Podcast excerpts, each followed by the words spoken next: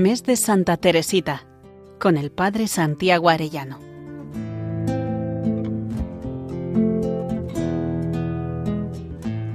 En el nombre del Padre, del Hijo y del Espíritu Santo. Amén.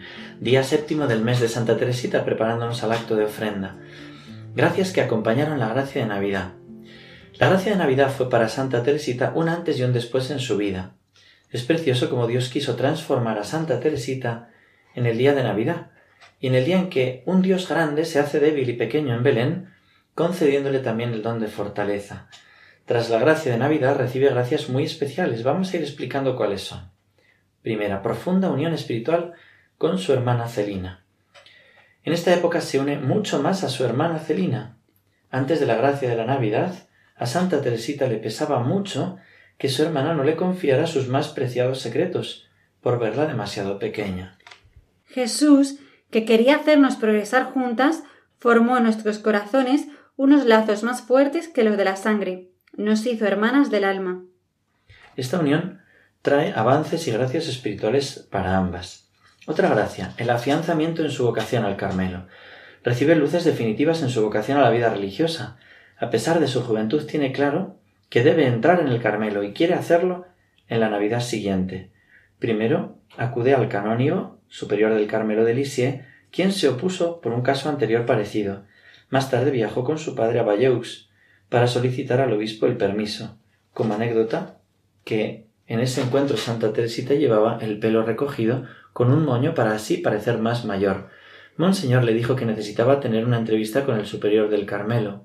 Ante esta situación, decide viajar a Roma y pedirle permiso al Papa. Tras la gracia de Navidad es sorprendente la determinación de su propia voluntad. Es a partir de entonces dueña de sí misma, y pese a su juventud, su vocación al Carmelo, la distierne desde una madurez que no es propia de la edad que tiene realmente. Durante su viaje a Roma hubo algunas cosas que no le agradaron demasiado. Al viajar con gente de la nobleza se da cuenta de cuál es la verdadera riqueza y lo que tiene más valor para Dios.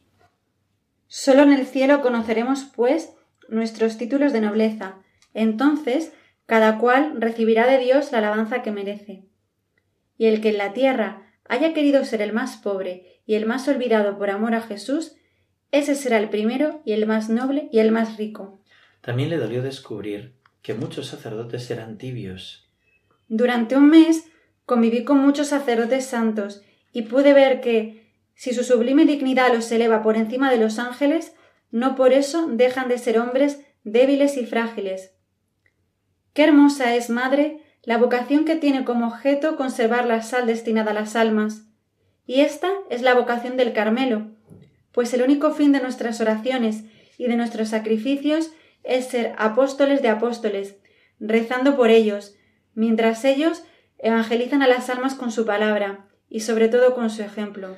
Su entrada en el Carmelo será también para orar mucho por los sacerdotes. Otra gracia importante que recibió el afianzamiento en su confianza en el Sagrado Corazón y en la divina providencia. Para pedir permiso al Santo Padre, peregrina hacia Roma acompañada de un grupo de la nobleza normanda y de setenta y tres sacerdotes. Viajan con ella, su padre y su hermana Celina. Durante el viaje visitan la ciudad de París y allí en la cripta de Montmartre se consagran al Sagrado Corazón de Jesús.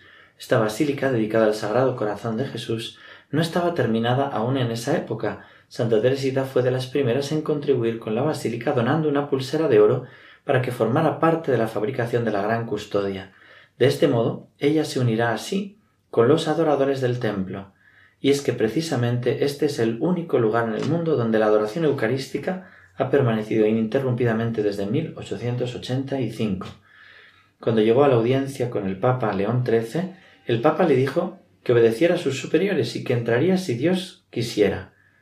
Ante esta respuesta quiso seguir hablando con su santidad, pero llegaron dos guardias que se lo impidieron. Ella se sintió muy apenada, pero también tenía paz. En el fondo del corazón yo sentía una gran paz, puesto que había hecho todo lo que estaba en mis manos para responder a lo que Dios me pedía. Pero esa paz estaba en el fondo, mientras la amargura inundaba mi alma, pues Jesús callaba. Parecía estar ausente, nada revelaba su presencia. Desde hacía un tiempo me había ofrecido al niño Jesús para ser su juguetito.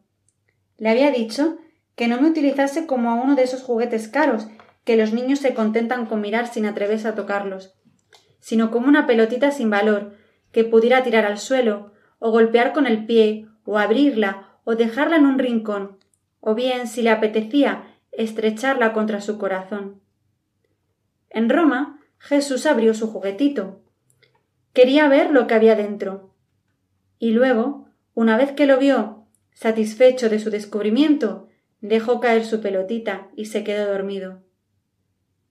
¿Y qué hizo mientras dormía dulcemente? ¿Y qué fue de la pelotita abandonada? Jesús soñó que seguía divirtiéndose con su juguete, tirándolo y cogiéndolo alternativamente, y luego que, después de haberlo echado a rodar muy lejos, lo estrechaba contra su corazón, sin dejarlo alejarse ya nunca más de su manita. Imagínate, madre querida, lo triste que se sentiría la pelotita al verse tirada por el suelo. Sin embargo, no deje de esperar contra toda esperanza. A pesar de todos los contratiempos, entraría en el Carmelo el 9 de abril de 1888. Otra gracia que se le concedió, el celo por las almas. La gracia de, Navidad produjo en Santa Teresita un olvido total de sí y un ensanchamiento en su capacidad de amar a los demás y tener mayor caridad. Hizo de mí un pescador de almas y sentí un gran deseo de trabajar por la conversión de los pecadores, deseo que no había sentido antes con tanta intensidad. Sentí, en una palabra, que entraba en mi corazón la caridad, la necesidad de olvidarme de mí misma, para dar gusto a los demás, y desde entonces fui feliz. Meses después Dios le concede entender este celo por las almas de una manera especial, contemplando el rostro de Jesús en la cruz. Un domingo Mirando una estampa de nuestro Señor en la cruz, me quedé impresionada por la sangre que caía de sus divinas manos. Sentí un gran dolor al pensar que aquella sangre caía al suelo sin que nadie se apresurase a recogerla, y tomé la resolución de estar siempre con el espíritu al pie de la cruz. También resonaba continuamente en mi corazón el grito de Jesús en la cruz Tengo sed. Estas palabras encendían en mí un ardor desconocido y muy vivo. Quería dar de beber a mi amado, y yo misma me sentía devorada por la sed de almas. No eran todavía las almas de los sacerdotes las que me atraían, sino las de los grandes pecadores. Ardían deseos de arrancarles del fuego eterno, y para avivar mi celo, Dios me mostró que mis deseos eran de su agrado. Santa Teresita se siente llamada mediante su oración, su vida y sus ofrecimientos a interceder por los demás. Ella tuvo la confirmación de que esta gracia era cierta al pedir por un famoso criminal llamado Pranzini, al que lo denomina como su primer hijo. Santa Teresita pide por él, para que no se condene y que Dios tenga misericordia y también una señal de su arrepentimiento. Finalmente, justo en el momento en el que va a ser ejecutado, besó por tres veces un crucifijo. A partir de ese momento el celo por las almas aumenta mucho más. A partir de esta gracia sin igual, mi deseo de salvar almas fue creciendo de día en día. Me parecía oír a Jesús decirme como a la samaritana dame de beber. Era un verdadero intercambio de amor. Yo daba las almas la sangre de Jesús, y a Jesús le ofrecía esas mismas almas refrescadas por su rocío divino.